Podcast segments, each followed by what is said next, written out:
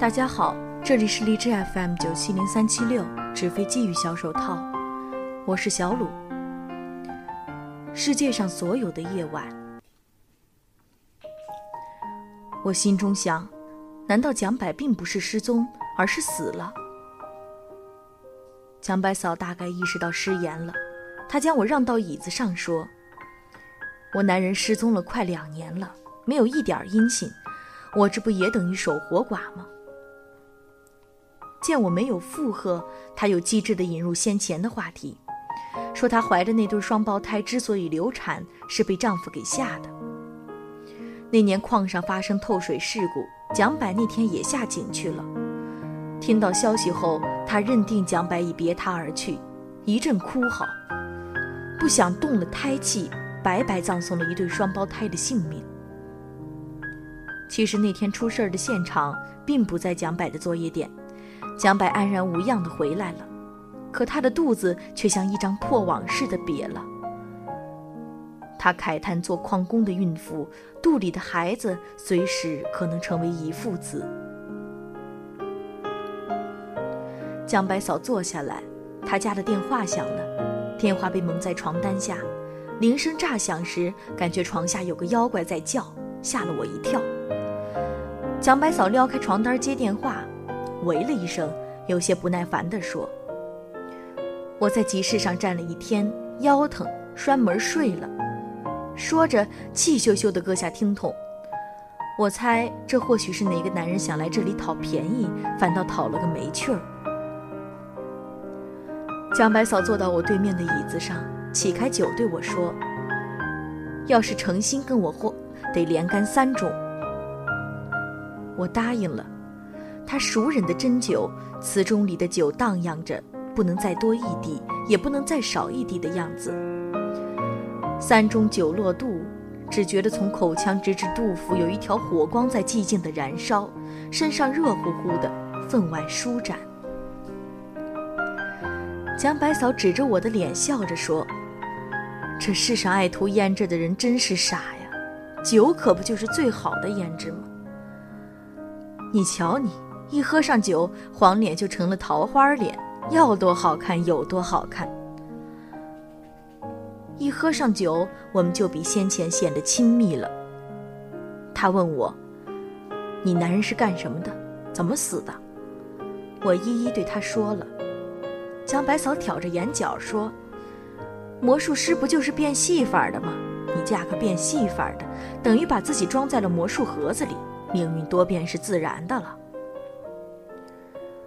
我是一个不愿意在人前流泪的女人，但是在蒋百嫂面前，我泪水横流，因为我知道她的心底也流淌着泪水。蒋百嫂一盅一盅地斟着酒，我一盅一盅地啜饮着，我就是一堆冰冷的干柴，而这如火苗一样的酒，又把我燃烧起来。我絮絮叨叨地叙述着魔术师离开我以后，我怎样一次次在家里痛哭，怕惊扰了邻居，我就跑到卫生间，打开水龙头，将脸贴近他，让我的泪水和着清水而去，让我的哭声融入哗哗的水流中。我还讲了魔术师的葬礼，来了多少人，别人送的花圈又如何被我清理出去。甚至他将被推进火化炉前，我对他最后的祈求，祈求他把自己变活，以及我留在他冰冷的额头上的最后一个热吻，都对他毫无保留的倾诉了。很奇怪，蒋百嫂对我的这番话并没有报之以同情，相反，倒是一阵接着一阵的冷笑，好像我的哀伤不足挂齿。他这冰冷的态度让我不寒而栗。江白嫂沉默着，她起开另一瓶酒，兀自连干三盅。她的呼吸急促了，胸脯剧烈起伏着。她突然哇的一声大哭起来，说：“你家这个变戏法的死的有多么隆重啊！你还有什么好伤心的呢？他的朋友们能给他送葬，你还能最后亲亲他。”你连别人送他的花圈都不要，烧包啊！有的人死了也烧包啊！你知不知道，有的人死了，没有葬礼，也没有墓地，比狗还不如。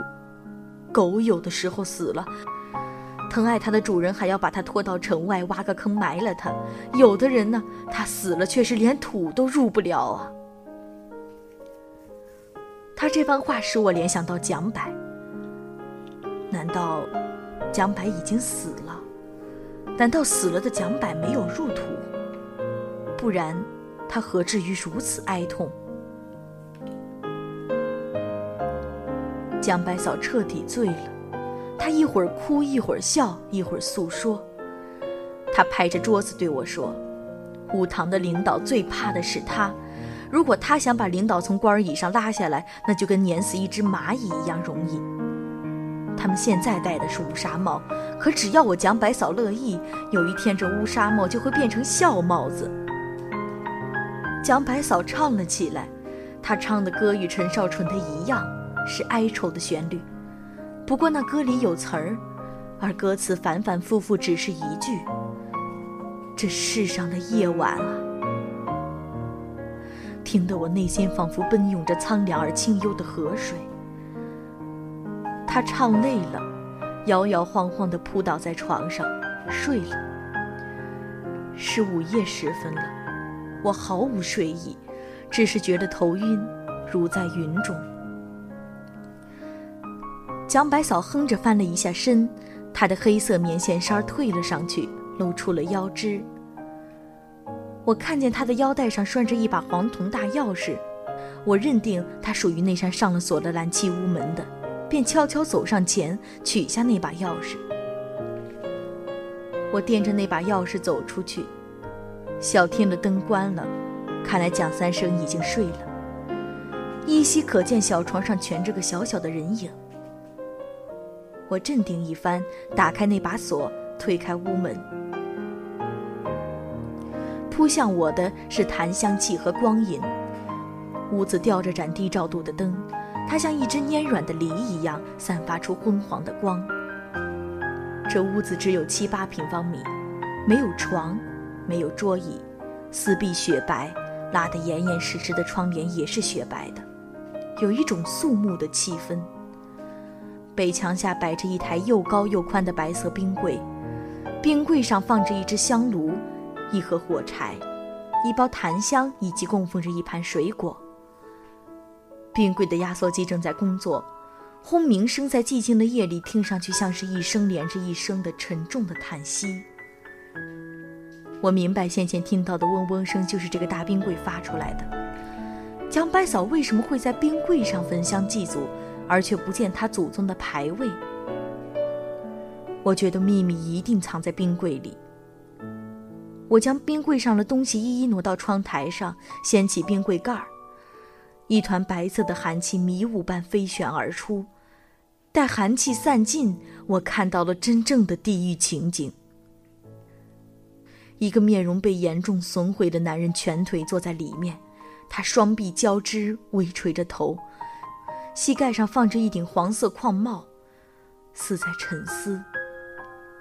他的那身蓝布衣上已挂了一层浓霜，而他的头发上也落满霜雪，好像一个端坐在冰山脚下的人。不用说，他就是蒋柏了。我终于明白蒋柏嫂为什么会在停电时歇斯底里，蒋三生为什么喜欢在屋顶望天。